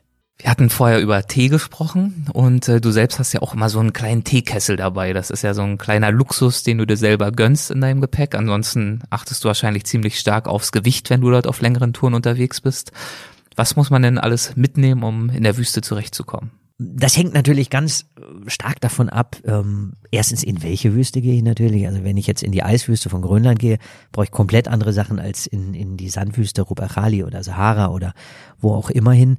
Und dann ist ein ganz großer Unterschied, wie reise ich. Wenn ich so wie ich es jetzt mit meinem Reiseunternehmen natürlich seit 15 Jahren mache, da sind die Reisen so, dass, dass die Teilnehmer einen kleinen Tagesrucksack haben und man eben mit Kamelen oder wenn es Länder gibt, wo Kamele nicht mehr in der Lage sind dazu, das ist leider die moderne Zeit auch so, da bist du dann halt äh, mit dem Support von Geländewagen unterwegs und die transportieren dann alles, also an schweren Sachen, Wasser, äh, Zelte, Essen und, und, und. Was brauche ich in der Wüste? Wasser natürlich wenn man in die Wüste geht, muss man gucken, wann geht man hin. Äh, die meisten äh, Wüsten haben ja auch Jahreszeiten. Das heißt, die sind jetzt nicht zwölf Monate im Jahr immer total heiß, sondern wenn wir jetzt beispielsweise die Rubakali im Oman nehmen oder die Sahara, wenn du da im deutschen Winter hingehst, dann sind die Temperaturen, ja, wie im, wenn wir mal einen heißen Sommertag haben in Deutschland. Ähm, nachts vielleicht 10 Grad, also plus, das heißt also nicht sehr viel kälter. Ähm, da brauchst du dann aber auch eigentlich nicht mehr als ja, 5, 6 Liter pro Person pro Tag an Wasser. Das heißt, das sind alles Mengen, die sind noch zu bewerkstelligen. Würdest du da im Sommer hingehen, dann hast du irgendwie 48 Grad im Schatten, gibt aber keinen Schatten und so viel kannst du gar nicht trinken und das würde dann auch keinen Spaß machen, da wandern zu gehen. Ich glaube, wichtig ist taugliche Kleidung. Das heißt also nicht zu eng, ähm, luftig, schön ist immer, wenn man sich auch ein bisschen anguckt, was ziehen die Nomaden an. Also wenn die zum Beispiel eine Kopfbedeckung haben, die seit hunderten von Jahren äh, sagen, das ist das Richtige, dann kann man das auch ruhig mal ausprobieren. Und das ist dann beispielsweise in der Sahara, ist das der sogenannte Shesh. Dieses Oder Wickeltuch. Genau, ne? dieses äh, paar Meter lange Wickeltuch, wo man erstmal auch einen Kurs braucht am Anfang, um zu wissen, wie kriege ich das um, um Kopf gewickelt, dass es erstens gut aussieht, zweitens man selber noch was sieht überhaupt. Oder es gibt ähm, im Oman ähm, beispielsweise diesen äh, Massa, das ist so ähm, grob gesagt ein Palästinensertuch, was man sich dann auch ums, ums Haupt wickelt, einfach gegen die Sonne. Und das sind so Sachen, also die funktionieren ziemlich gut. Ähm, beispielsweise, was für Schuhwerk ich für die Wüste brauche, da gehen die Meinungen ziemlich auseinander. Es gibt so die, äh, wenn man wenn man es gewöhnt ist, dann kann man tatsächlich auch in Sandalen gehen in der Sandwüste ähm, wenn man, wenn man so wie das ja meist in Deutschland ist, den ganzen Tag in Schuhen steckt und eher so zarte Babyhaut an den Füßen hat, sollte man eher Wüstenstiefel oder normale Wanderschuhe anziehen. Du hast es gerade schon angedeutet, das Interessante ist ja auch, die wenigsten Wüsten oder bei weitem nicht alle zumindest entsprechen ja unserem klassischen Bild der wunderschönen äh, romantischen Bilderbuchwüste. Es gibt ganz viele Sandwüsten, äh, Trockenwüsten, Felswüsten, Eiswüsten, alles Mögliche. Du bist ja wirklich in allen Wüsten unterwegs, die man sich so vorstellen kann. Vielleicht können wir einfach exemplarisch mal noch eins, zwei ansprechen. Was ich ganz interessant finde, ist, dass einige selbst gewaltige Wüsten, ich persönlich, vielleicht bin ich da auch ein bisschen hinterher, aber noch gar nicht gehört habe vorher. Also zum Beispiel die Badain Jaran, ich kann es nicht mehr aussprechen, Badain Jaran. Badain Jaran. Chamo. Mhm. Das, das ist ja für dich die schönste aller Wüsten. Ja, das ist eine, das, also um mal kurz zu erklären, mhm. wo die Wüste überhaupt liegt. Die Badan Jaran ist äh, der südliche Abschluss der Wüste Gobi. Und die Wüste Gobi ist ja in, in eigentlich in weiten Teilen in der Mongolei, im Land Mongolei. Die Badanjaran liegt in der inneren Mongolei. Das ist eine autonome Region, die aber offiziell zu China gehört. Und das ist für mich eine, eine der, der ja, ich glaube, das ist wirklich die außergewöhnlichste Wüste und vielleicht auch deshalb die schönste, wobei ich mich immer sehr schwer tue, irgendwie zu sagen, die Wüste ist jetzt schöner als die andere, weil die sind so unterschiedlich, dass man sie, dass man sie eigentlich auch gar nicht vergleichen sollte. In der Badanjaran ist es aber so, man hat zum einen extrem hohe Dünen, sogenannte Megadünen. Ähm, da ist auch meines Wissens wirklich die höchste Düne der Erde, Bilotopik, mit äh, knapp 600 Metern. Und äh, wenn man sich vorstellt, also vom Scheitel bis oben, also vom Scheitel bis zur Sohle, äh, knapp 600 Meter Sand, das ist schon ein gewaltiger Berg vor allem. Und wenn man da dann hochgeht, hm, das ist man auch ein bisschen unterwegs und freut sich, wenn man dann auch oben mal angekommen ist. Was aber an dieser Wüste wirklich so besonders ist, es gibt mitten in diesem, in diesem Dünenmeer gibt es Wüstenseen. Und zwar nicht nur ein oder zwei, sondern man schätzt so bis an die 80. Und das ist wirklich ein bisschen wie eine Fata Morgana. Also du kommst irgendwie, du gehst da durch die Wüste und gehst dann über eine hohe Düne oder gehst auf eine hohe Düne und dann guckst du ins nächste Tal rein und da ist dann See. Und da fragst du dich natürlich, wie, wie geht, also wie kann das funktionieren, dass da auf einmal Wasser ist?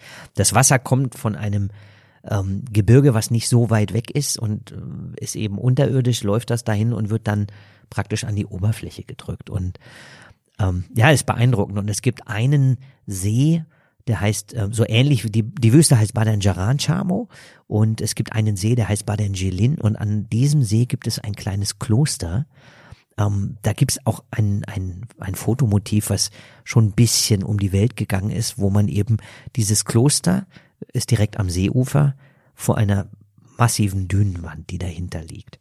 Und wenn du morgens zum Beispiel beim Sonnenaufgang dort bist und hast das Glück, dass Windstille ist, dann spiegelt sich eben dieses Kloster eins zu eins im Wasser wieder. Und das ist, das ist so ein magischer Ort.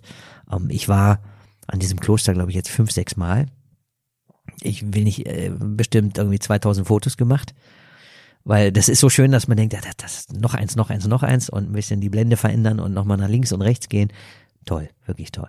Diese Wüsten, die unterscheiden sich natürlich nicht nur in ihrer Ästhetik, zum Beispiel jetzt das, was du gerade beschrieben hast.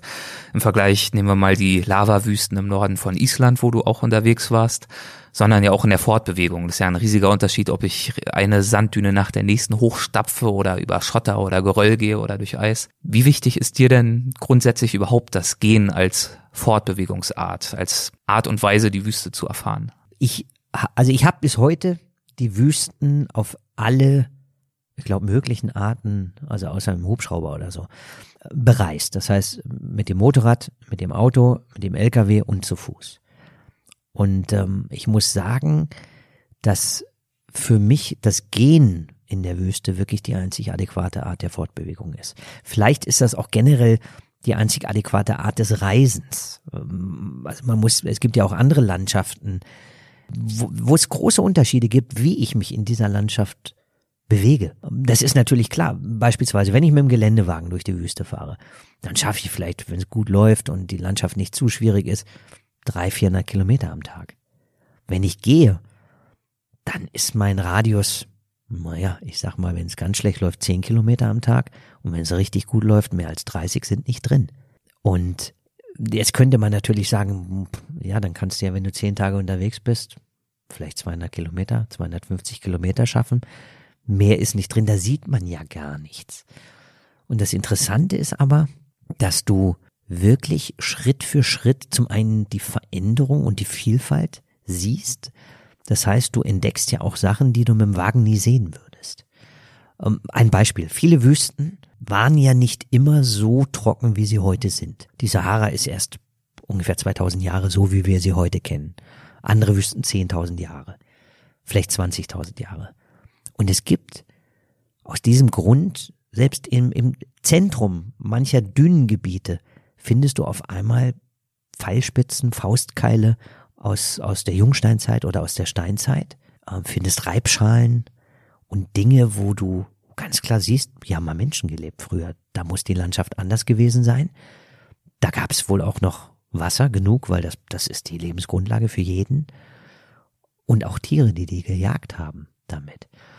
Und das sind dann Dinge, ähm, das findest du, wenn du mit dem Auto fährst, natürlich nicht. Also dieser, dieser Moment, wenn, wenn du irgendwo lang gehst und du gehst ja nicht einen Weg, sondern du gehst querfeld ein, wo wahrscheinlich noch nie vor dir ein anderer Mensch entlang gegangen ist.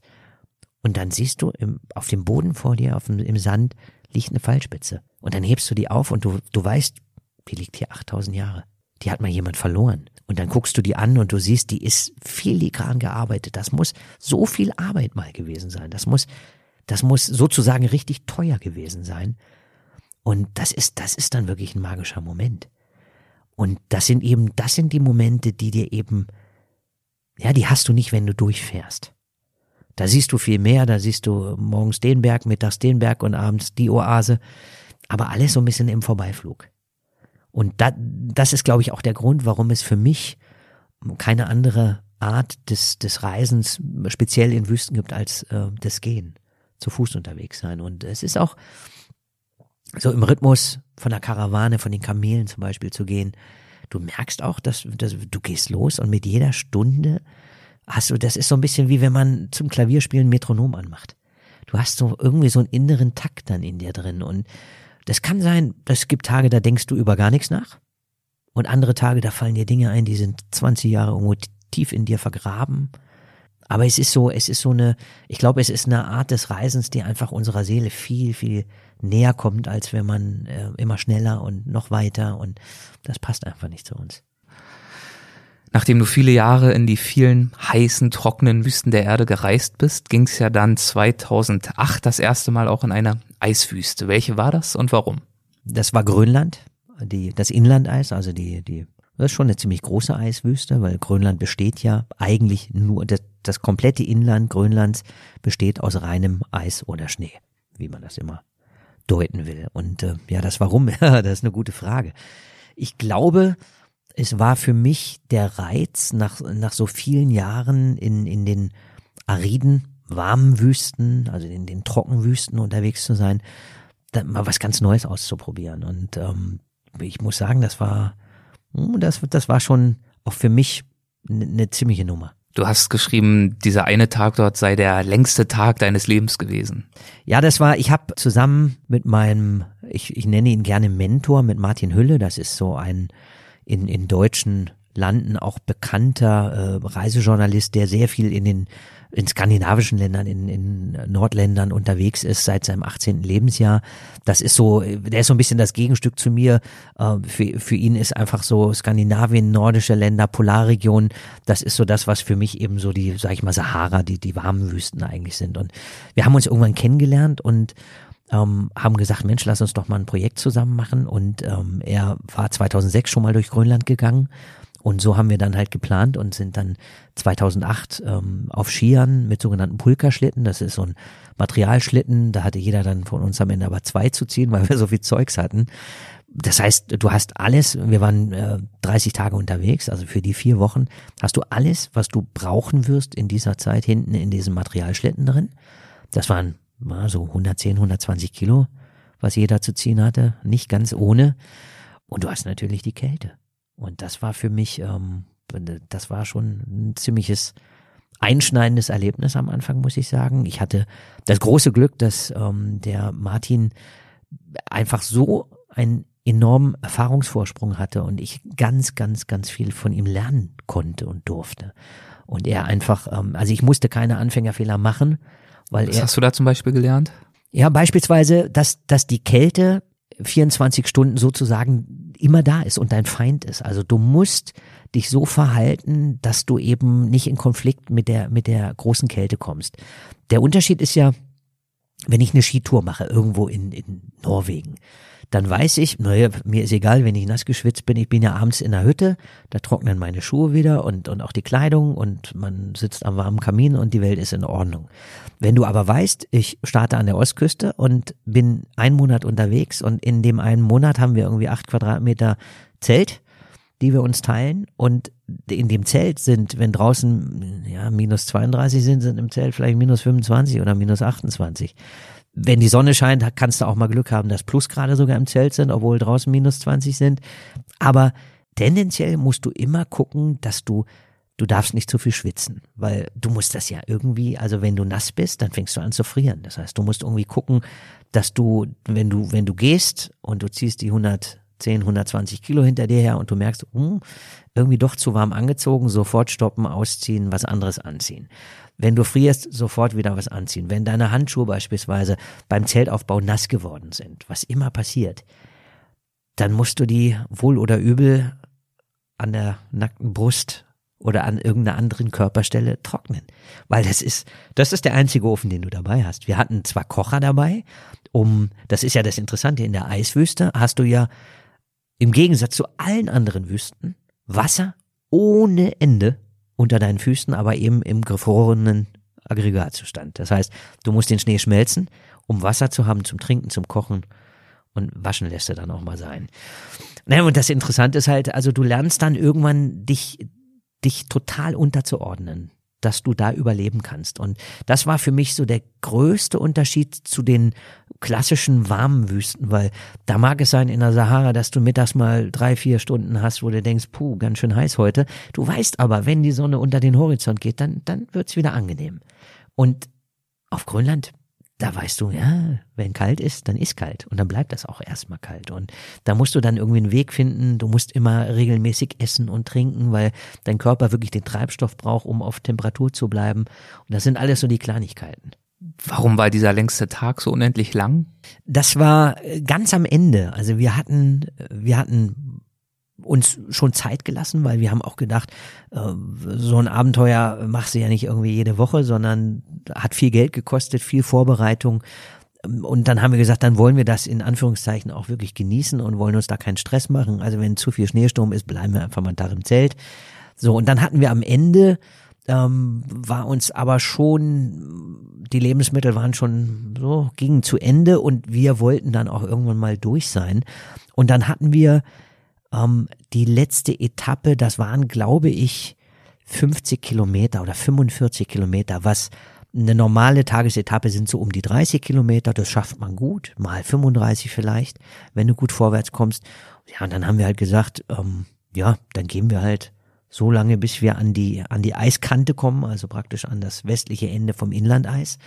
Das wäre laut Hochrechnung, ja, vielleicht sind wir dann zehn Stunden unterwegs oder acht Stunden, neun Stunden, je nachdem, wie es läuft. Die ersten 25 Kilometer waren, glaube ich, auch, wenn ich mich erinnere, ziemlich easy. Da sind wir wirklich, das ging flux, fünf Kilometer pro Stunde.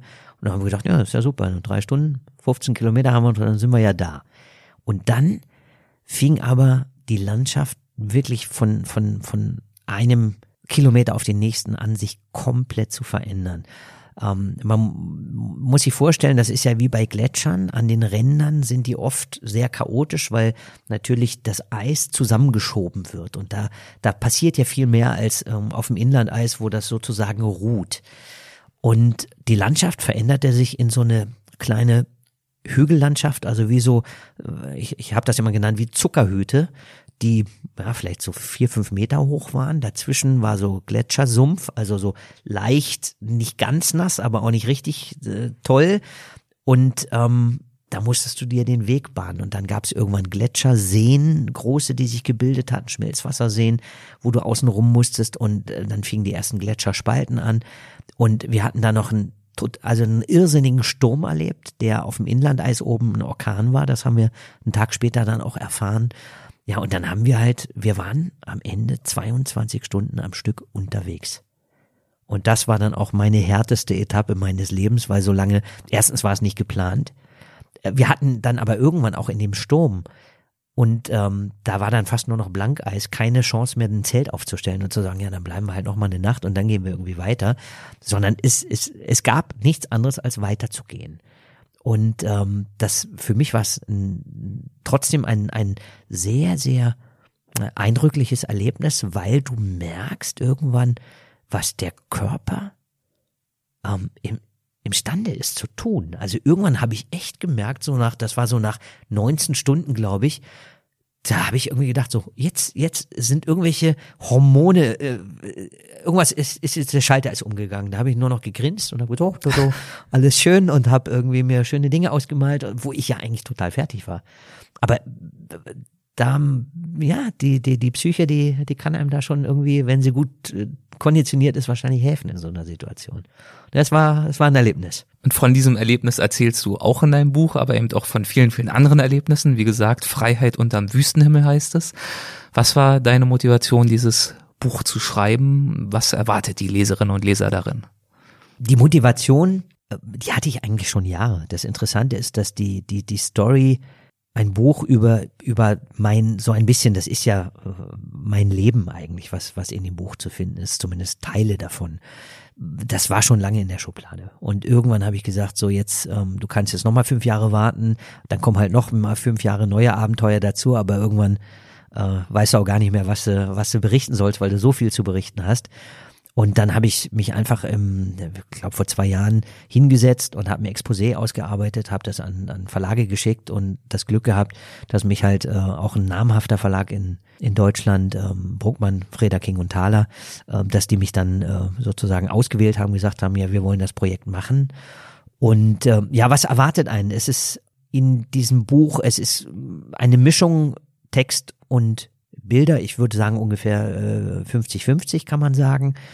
Ähm, in reinen Bildband wollte ich nicht machen, weil, glaube ich, auch die Geschichten, die ich erlebt habe, ich bin, ich bezeichne mich auch nicht als Wüstenfotograf, sondern ich bin, ich bin Abenteurer oder Wüstensohn, der halt, ähm, der, der auch tolle Geschichten erlebt hat, die auch erzählenswert sind und äh, natürlich seit seit äh, 20 Jahren auch irrsinnig viel fotografiert und auch äh, wie alles, was man viel tut, man wird besser automatisch dabei und ähm, ja, was findet man in dem Buch? Zehn Kapitel, zehn Geschichten aus ähm, verschiedenen Wüsten, wie gesagt, von, von da ist äh, der Sala Uyuni, also die größte Salzwüste oder der größte Salzsee der Erde Bolivien. in Bolivien dabei, ähm, genauso wie Island, äh, die, die Odada-Raun, das ist eine ähm, Lavawüste, Misseteta-Wüste, ähm, genauso wie die Dashtilut im Iran oder die Sahara oder die Namib-Wüste in Namibia, ähm, Oman, Rub Achali, äh, ganz, ganz unterschiedliche Wüsten.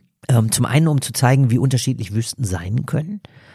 Und ich habe mir auch so herausgenommen und habe auch dem Verlag gesagt, ich möchte nicht jedes Kapitel sozusagen von Tag eins bis äh, Tag X schreiben, wo dann die ganze Reise in, in diesem Kapitel drin sein muss, weil mir das dann zu sehr an der Oberfläche bleibt, weil dann hast du ständig und am nächsten Tag und am nächsten Morgen, weil du musst ja irgendwie den Leser auch mitnehmen, dass er noch weiß, ähm, wo ist er jetzt gerade überhaupt. Und ähm, ich habe mir einfach dann herausgenommen zu sagen, nein, ich möchte eigentlich berichten von von den den für mich auch persönlich äh, interessantesten Stories, die ich erlebt habe. Das heißt, wenn ich irgendwo drei Wochen auf Natur war, da, da sind dann zwei, drei richtig tolle Geschichten äh, passiert, die ich auch erzählen will, die so außergewöhnlich sind und so, so, so erzählenswert sind, dass, äh, dass sie es verdienen, in, in ein Buch zu kommen. Also die Essenz deiner Wüstenerfahrung eben erzählen und zeigen in Bildern. Mhm, richtig, ja. Und dieses Zeigen, das praktizierst du ja auch als, als Guide, als Tourguide, als mhm. Veranstalter. Du hast es vorhin angedeutet, dass du dich damit selbstständig gemacht hast vor vielen Jahren. Was möchtest du den Teilnehmern deiner eigenen Wüstenreisen gern vermitteln über die Wüsten? Ich glaube, auch, da kann man nicht mit, mit einem Satz beantworten. In jedem Fall natürlich, dass die Wüste viel, ähm, vielseitiger ist, als man es erwarten würde. Und selbst wenn ich nur in eine reine Sandwüste gehe, da würde man denken, boah, jetzt hast du Düne äh, von Tag eins bis äh, Tag zehn immer die gleiche Landschaft. Was ich ganz oft höre von meinen Teilnehmern ist, dass sie sagen, oh, das gibt's ja gar nicht. Das sieht heute ganz anders aus als gestern oder vorgestern. Obwohl du in, ja, zu Fuß wirklich nur auf einem kleinen Flecken einer Wüste unterwegs sein kannst.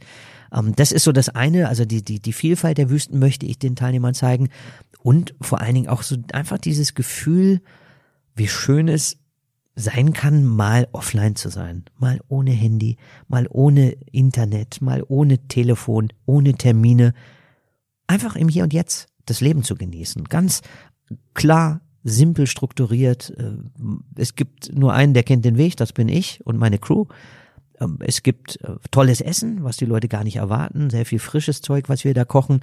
Aber es ist generell so, du stehst da eben nicht vor einem 6 Meter Joghurtregal und musst überlegen, ah, was koche ich denn heute Abend, was esse ich denn, sondern die Leute, die, die sind total mal rausgenommen aus unserer Welt, nur bei sich und haben einfach mal eine, können mal eine Woche oder zehn Tage auslüften. Und das ist, glaube ich, so das, was, was mich auch so, ja, reizt, das den, meinen, meinen Teilnehmern auch irgendwie nahe zu bringen und zu zeigen, schaut mal, die Wüste ist nicht nur leer, die bietet ganz viel. Seid ihr dann zu Fuß unterwegs und baut unterwegs Zelte auf oder wie ist so ein Ablauf? Vielleicht magst du auch einfach mal zwei, drei Highlight-Reisen kurz skizzieren, was einen da erwartet. Also bei allen Reisen, das, das ist meine Philosophie, sind wir immer zu Fuß unterwegs. Und ähm, auch so, dass, dass wir eben nicht jeden Tag irgendwie im Auto sitzen zwei, drei Stündchen wandern und dann wieder im Auto sitzen, weil das ist für mich ähm, nicht die, die Idee von einer Wanderreise, sondern Wanderreise bedeutet für mich im besten Sinn ich äh, muss irgendwo erstmal hinfliegen, dann fahre ich zum Ausgangsort der, der, der Tour und dann geht's los. Und dann wandert man sechs bis, je nachdem, welche Tour das ist, sechs bis zehn, zwölf Tage, ist man am Stück draußen unterwegs. Und der Tagesablauf ist eigentlich immer relativ gleich. Das heißt, man steht ziemlich früh auf, um einfach auch ein bisschen die Kühle des Morgens noch zum Wandern nutzen zu können. Dann gibt's Frühstück, man packt seine sieben Sachen zusammen. Die Teilnehmer haben einen kleinen Tagesrucksack nur, wo eben das drin sein muss, was du wirklich nur für die Wanderung brauchst. Und dann geht's los. Und ähm, das große Gepäck, Wasser, alles, was man zählt, ähm, eigenes, das Großgepäck, das äh, wird dann eben von den Autos oder Kamelen oder, oder äh, Maultieren, je nachdem, wo man halt auf der Welt unterwegs ist, transportiert. Und ich versuche auch, dass, dass äh, du bei Natur auch immer genug Zeit noch für dich findest. Also nicht, dass man jetzt den ganzen Tag irgendwie äh, stramm marschieren muss und dann kommst du abends tot an, musst dein Zelt aufstellen und fällst eigentlich tot ins, ins, ins Zelt und hast, hast auch so gar kein, keine Auszeit mehr, sondern mir ist eigentlich auch wichtig, dass du dass du so diese Mischung hast aus Aktivität, dass man sich bewegt, weil das glaube ich auch gut ist für, für den Geist und für den Körper, aber auch so ein bisschen mal Leerlauf haben, weil das haben wir, das haben wir ja in unserer Welt überhaupt nicht mehr. Leerlauf, sondern du bist ja immer durchgetaktet. Ich weiß, meine ganzen Nomadenfreunde, wenn die so über unser Leben hören, die sagen immer, ihr habt ja sogar am Wochenende, ihr macht ja Termine. Ich sage, ja, na klar machen wir Termine, warum auch nicht? Das ist bei denen nicht so. Die gehen einfach irgendwo hin und besuchen und wenn der oder die nicht da sind, dann gehen sie wieder nach Hause oder gehen zum nächsten. Und das kann sein, dass sie dann fünf Stunden bleiben und für fünfmal Tee, fünfmal drei Tees oder dass sie halt niemanden antreffen und dann äh, gehen sie wieder in ihre Hütte. Und ähm, ja, das ist, ähm, ich glaube, das ist schön, dass man eben mal aus diesem Hamsterrad hier komplett rauskommt. Und äh, ich habe auch viele Leute, die so im normalen Leben Jobs haben, die viel von ihnen abverlangen, viel Verantwortung, viel Termindruck, ähm, wenig Auszeit, ähm, alles durchgetaktet, das ganze Leben.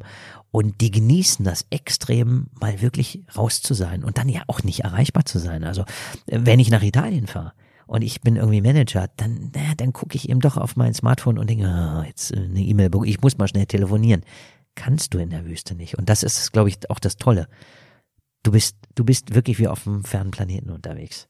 Destinationen sind Oman, Mauretanien, Namibia ähm, wahrscheinlich. Ja, Oman, also Oman, Mauretanien, Namibia, Mongolei, Bolivien. Äh, wir haben äh, Fotowanderreisen auch, wo, wo eben so Hälfte fotografieren, Hälfte wandern ist. Da haben wir auch die äh, Lofoten beispielsweise. Das ist ja auch so eine sehr ähm, reduzierte Landschaft. Und ähm, ich mache auch immer wieder ähm, Projekte, wo ich mir, da habe ich so ein, so ein Herzensprojekt, wo ich sage, oh, da wolltest du schon immer mal hin und dann organisiere ich eine Tour und die, wie gesagt, die macht man einmal oder zweimal und äh, einfach, dass man es mal gemacht hat, dass ich das auch selber gesehen habe. Ähm, das Schöne ist, es gibt immer noch Ecken und Wüsten, da war ich noch nicht und die, da bin ich neugierig und die will ich auch mal kennenlernen und äh, da wird man dann auch mal hinfahren. Und das Unternehmen heißt Pure Tracks, also wahrscheinlich puretracks.de. Genau, Okay, genau, da gibt's genau. Infos. Und Das Schöne ist, man, äh, das ist so ein, ein schönes Wort, was auf Deutsch genauso pure Tracks. Das ist eigentlich, also ist das, das pure Leben und das pure Wandern auf puren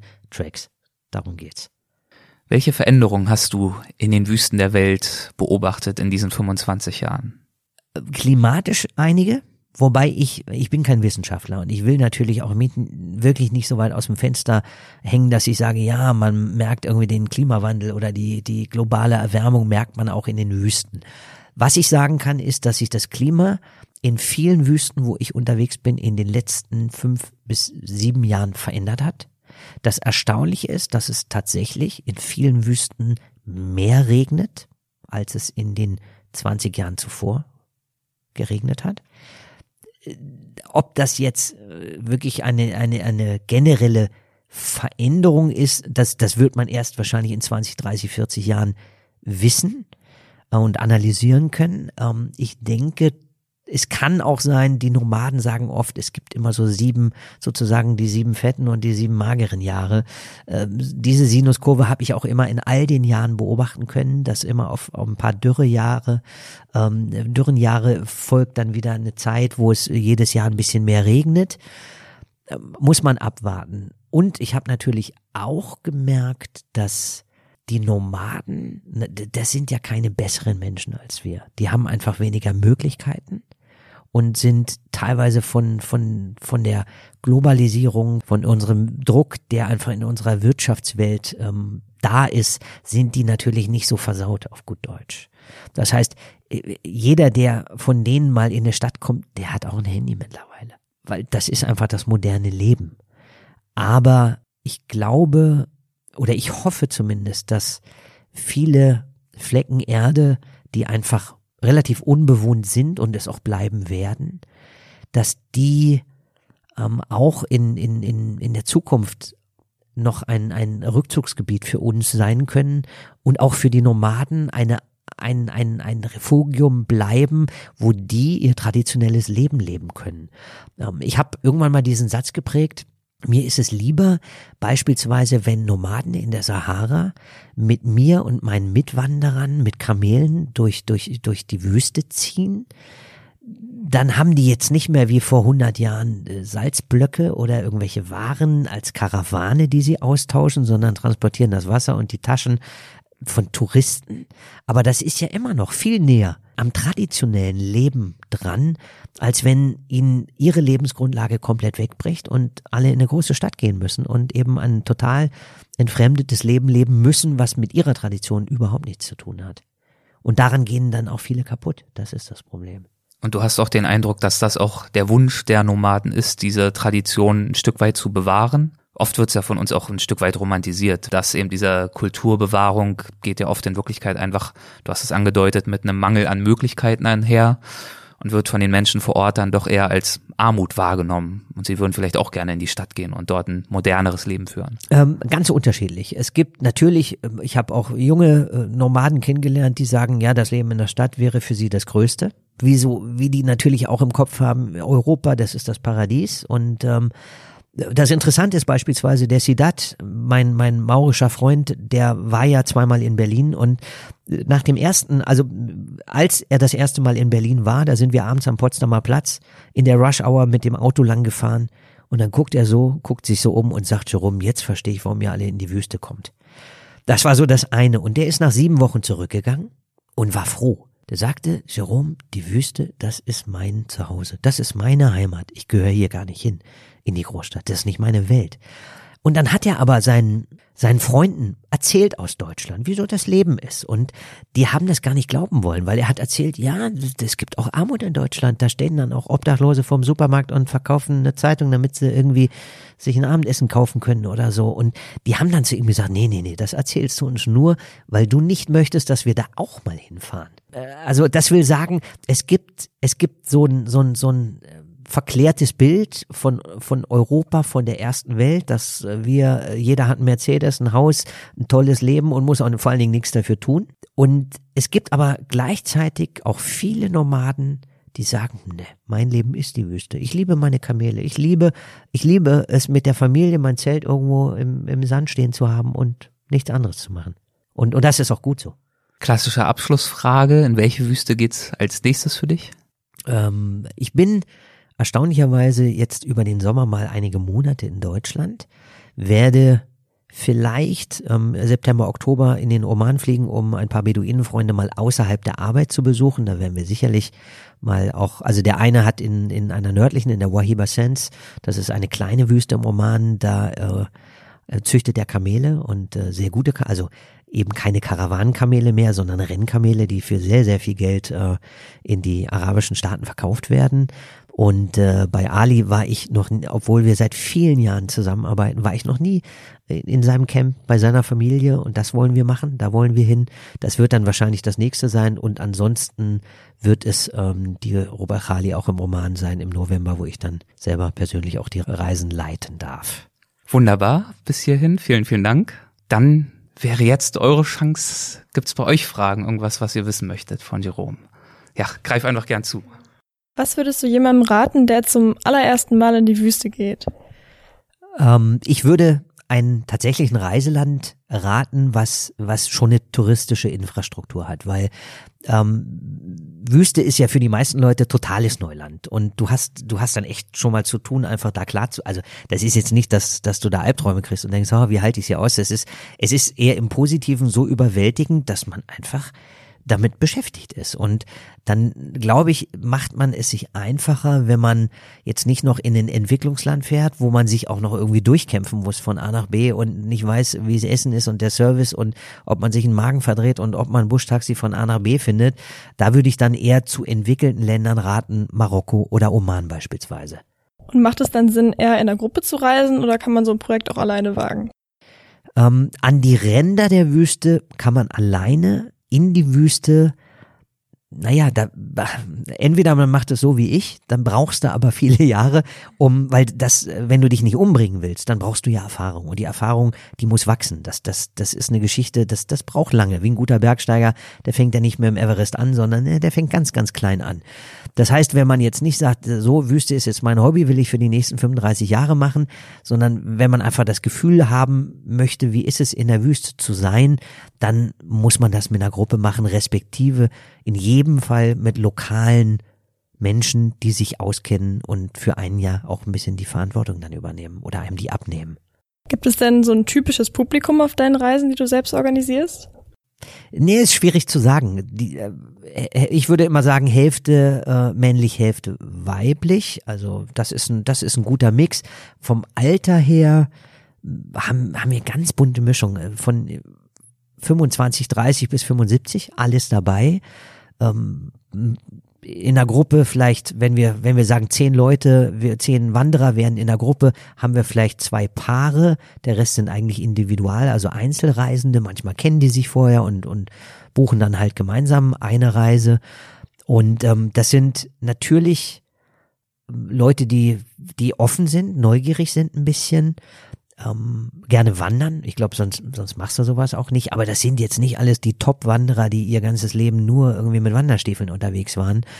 Es gibt Reisen, äh, die ich im Programm habe, die sind auch vom Niveau her schon ein bisschen fordernd. Das macht sicherlich keiner, der noch nie vorher gewandert ist.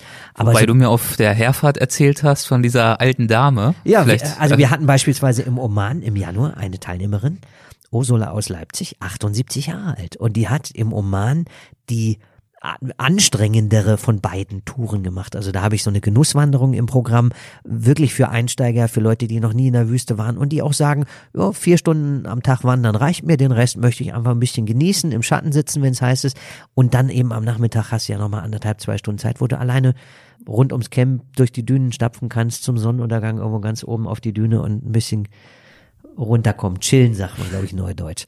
Das heißt also, äh, letztendlich glaube ich, du musst eine Neugierde mitbringen. Aber das hat sie ja nicht gebucht, diese nee, Genusswanderung. Nee, nee. Das die, war ja die hat, die hat, die hat die äh, ein bisschen härtere Wanderung, aber die war auch wandererfahren. Also die war, glaube ich, vorher fünfmal schon in der Wüste, hat aber auch erstaunlicherweise, die kam ja aus Leipzig, die sagt auch, die ist vor der Wende, war sie natürlich nie im Ausland. Also die hat eigentlich erst, da war die schon im Alter ähm, nah an der Rente, sage ich mal da hat die erst angefangen, Reisen zu machen und äh, dann jedes Jahr überall hin. Und seitdem die in Rente ist, ist die, glaube ich, zweimal im Jahr irgendwo in der Welt unterwegs. Ich hätte noch eine Frage. Genau. Und zwar Thema ähm, Kommunikation. Wie viele Sprachen sprichst du oder wie sprichst du dann zum Beispiel mit den Nomaden oder wie kommunizierst du mit denen? Ähm, also ich spreche Deutsch natürlich, ähm, Englisch und Französisch. Englisch ähm, hat mir schon immer gut gefallen, habe ich in der Schule auch viel Spaß gehabt. Im Gegensatz zu Französisch, das habe ich wie viele in der Schule gelernt. Wenn du mit 16 aber lernst, wie man irgendwie einen Salat Niçoise macht, dann denkst du, pff, wofür soll ich das in meinem Leben jemals wieder brauchen? Ähm, ich habe dann Französisch wieder angefangen, als ich eben in die Sahara äh, gestartet bin mit meinen Reisen und habe dann Unterricht wieder genommen, weil ich mir klar war, ohne Französisch kommst du da überhaupt nicht ähm, voran und habe ähm, damals schon mal angefangen in Mauretanien Arabisch zu lernen. Das Problem ist, ähm, es gibt äh, es gibt das äh, Fussa, das ist das Hocharabisch, was man in der Universität lernt, in der Schule lernt vielleicht. Dann gibt es aber arabische Dialekte und die sind so wie ich beschreibe das mal, du kommst nach Deutschland, nach Oberbayern und lernst da Deutsch, nicht in der Schule, sondern irgendwo bei den Menschen. Und dann kannst du halt Oberbayerisch und nicht Hochdeutsch. Und so ähnlich muss man sich das vorstellen, ist es in arabischen Ländern. Und die meisten Wüstenländer sind arabische Länder, also Sahara, Rupechali beispielsweise. Da habe ich dann das Hassania in Mauretanien gelernt, um dann irgendwann nach ein paar Jahren in andere Länder zu gehen und zu merken, das ist eine Fremdsprache da. Also ich habe nichts damit anfangen können und habe dann vor einigen Jahren ähm, das ist jetzt aber noch nicht, nicht lange her, zwei Jahre, anderthalb Jahre habe ich angefangen, richtig Hocharabisch zu lernen. Mache ich immer noch und bin mittlerweile zum Glück so weit, dass ich mich beispielsweise im Oman mit meinen Beduinen äh, fließend unterhalten kann. Das heißt, ich kann nach dem Weg fragen, ich kann irgendwie sagen, ob's Essen schmeckt oder nicht oder was wir brauchen. Und es ist auch für mich schön, weil wenn du abends am Feuer sitzt, da können ja dann nicht alle von denen Englisch oder Französisch und Deutsch schon gar nicht. Und es ist äh, für mich auch eine Form von Respekt und, und auch Neugier wiederum, wenn du von den Leuten was erfahren willst und mal ein bisschen zusammen Witze reißen willst und was erzählen willst, dann ist natürlich die Sprache äh, das A und O. Und äh, ja, bin ich froh, dass ich das irgendwann nochmal angefangen habe. Dann nochmal ganz eigennützig von mir, weil ja. ähm, Caroline hat gerade äh, gefragt, was wäre so eine gute Einsteigerwüste? Du hast den Oman erwähnt, das ist bei mir auch schon lange auf der Liste. Was ist denn im Oman so ein gutes Thema, um einzusteigen, um das Land, sagen wir mal, in ein, zwei Wochen das erste Mal zu erkunden? Der Oman ist wie ich finde, ein, also generell für ein arabisches Land ein sensationelles Einsteigerland, weil es zum einen ein sehr entwickeltes Land ist. Ähm, es ist ein Land, was auch man, man nennt den Oman auch oft ähm, die Schweiz Arabiens. Das ist ein Land, äh, was, was sehr moderat ist in allem. Also das sind natürlich, äh, ich glaube, 98 Prozent der Omanis, also da leben fast die Hälfte, äh, sind mittlerweile auch Expats von äh, Indien, Pakistan, Philippinen, wie auf der gesamten arabischen Halbinsel. Aber die Omanis selber, das sind Moslems natürlich, ähm, Abaiditen, das ist nochmal eine so eine Untergruppe von den Sunniten, die aber überhaupt nicht fundamental sind, sondern die sind sehr, sehr easy eigentlich, easy going in allem, total gastfreundlich und ähm, durch den, ähm, die haben ja seit äh, mittlerweile 46 Jahren den Sultan Kabus sozusagen als Machthaber und der ist mal ein Beispiel für ein für ein Staatsoberhaupt, wie man es eben auch gut machen kann. Also der hat das Land aus der Steinzeit in ein modernes, entwickeltes Land geführt. Es gibt mittlerweile eine Männerquote an Universitäten, weil mehr Frauen als Männer studieren. Es gibt in führenden Positionen sogar im Militär Frauen. Und Frauen sind auch ganz normal, also der hat auch, da waren wir in Deutschland noch nicht so weit, hat er beispielsweise in den 70er Jahren, wo er an die Macht gekommen ist, hat er äh, Frauen erlaubt, arbeiten zu gehen und gesetzlich geregelt, dass Frauen dasselbe verdienen müssen wie Männer. Soweit sind wir heute in Deutschland noch nicht. Und Oman ist eben auch ein Land, was äh, eine tolle touristische Infrastruktur hat. Und dadurch macht es auch, wenn man jetzt nicht in die Wüste will, kann man sogar individual wunderbar im Oman mit Mietwagen unterwegs sein. Es ist ein Land, was extrem viel bietet von äh, über 2000 Meter hohe Berge, wo im Winter auch mal Schnee liegen kann.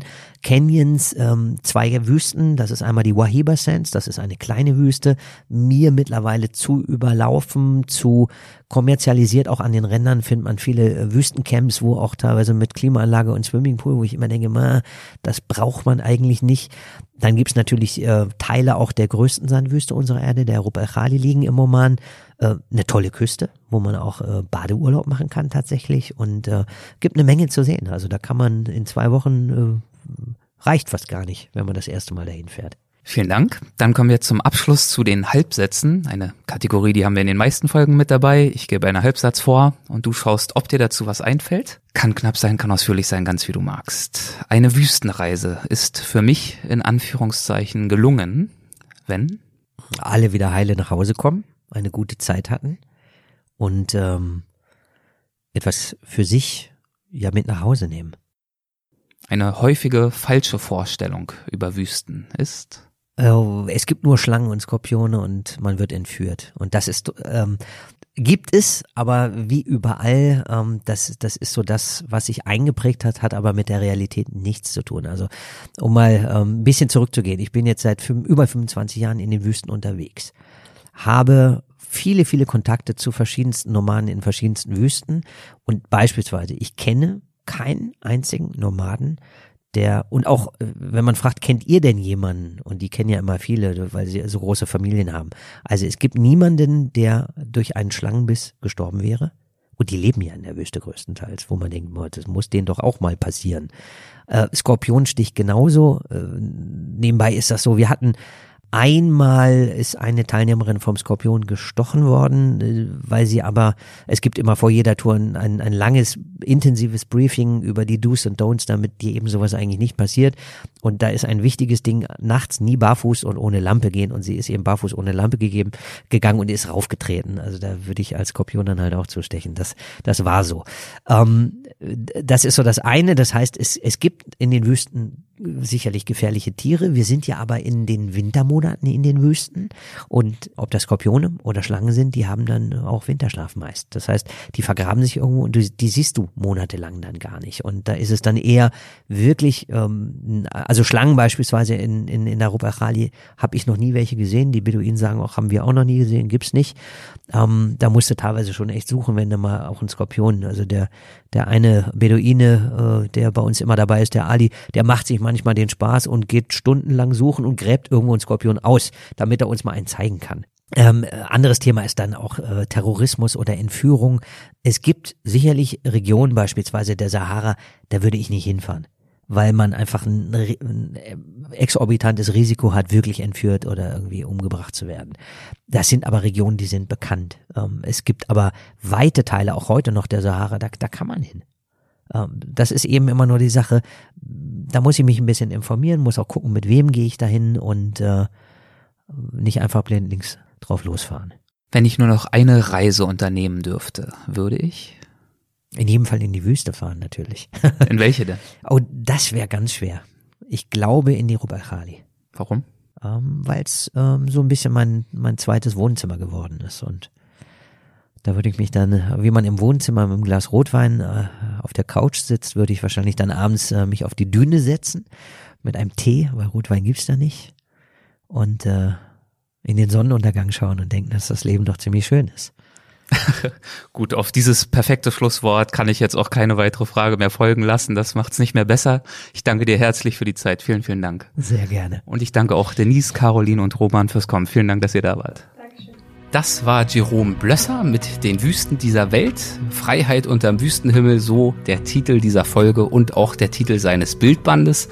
Ich finde, es war ein sehr schönes Gespräch und ich habe mich, wie schon im Einstieg gesagt, ganz besonders gefreut, dass das erste Mal Mitglieder des Weltwach Supporters Club live dabei waren. Und es bleibt natürlich dabei, dass ich für jede weitere Unterstützung dankbar bin. Also, wenn dir diese Folge gefallen hat und hoffentlich auch die meisten anderen Folgen gefallen, dann freue ich mich, wenn du darüber nachdenkst, ob du Weltwach unterstützen möchtest und vor allem auch kannst. Ansonsten bleibt zu sagen, das hier war Folge 99 und das bedeutet automatisch auch, Weltwach wird nächstes Mal 100. Wahnsinn. Ich freue mich drauf. Macht's gut. Bis bald. Euer Erik Lorenz.